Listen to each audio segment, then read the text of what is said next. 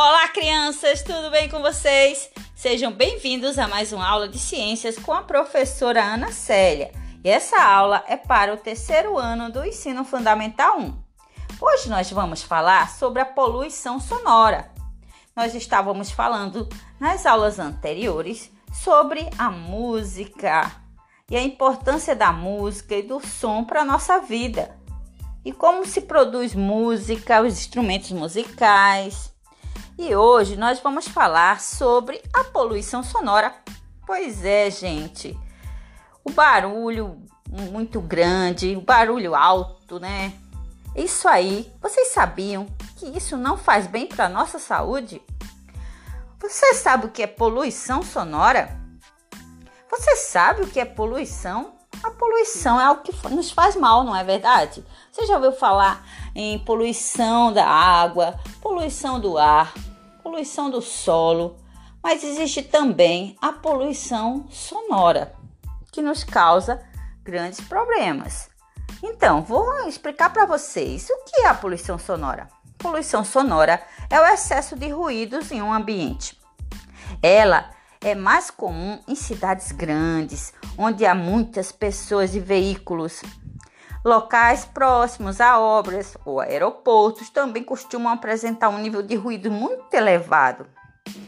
E quando você está exposto a esse grande é, volume de, de ruídos, isso pode te causar grandes problemas, hein? Em alguns municípios existem leis que obrigam casas de espetáculos, bares, templos religiosos e outros estabelecimentos a tomar medidas para evitar que o som se propague para fora deles. E incomode os vizinhos. Você já teve aquele vizinho barulhento que fica tocando música bem alto o dia todinho e você é obrigado a ouvir a música do seu vizinho mesmo sem querer e sem gostar daquele estilo musical? Pois é, esse tipo de coisa que nos incomoda. Além disso, a exposição à poluição sonora traz vários riscos. Os problemas de saúde mais comuns causados por ela são irritação, você fica irritado, não é? Distúrbio do sono. Quem consegue dormir com um barulho alto, um grande, um, um som muito alto? Ninguém consegue. Dor de ouvido, dor de cabeça, quando o ruído é muito intenso, pode gerar sintomas como tontura, enjoo. Com o passar do tempo, a poluição sonora pode provocar danos permanentes na audição e pode levar à surdez. Isso, você pode ficar surdo. Isso é horrível, não é? Imagina, imagina a situação. O excesso de ruídos também prejudica a concentração e pode gerar dificuldades de aprendizado. Por isso é importante que os ambientes da escola sejam tranquilos e livres de poluição sonora. Quem consegue estudar com a música alta? Quem consegue estudar com barulho, com gente fazendo muito barulho?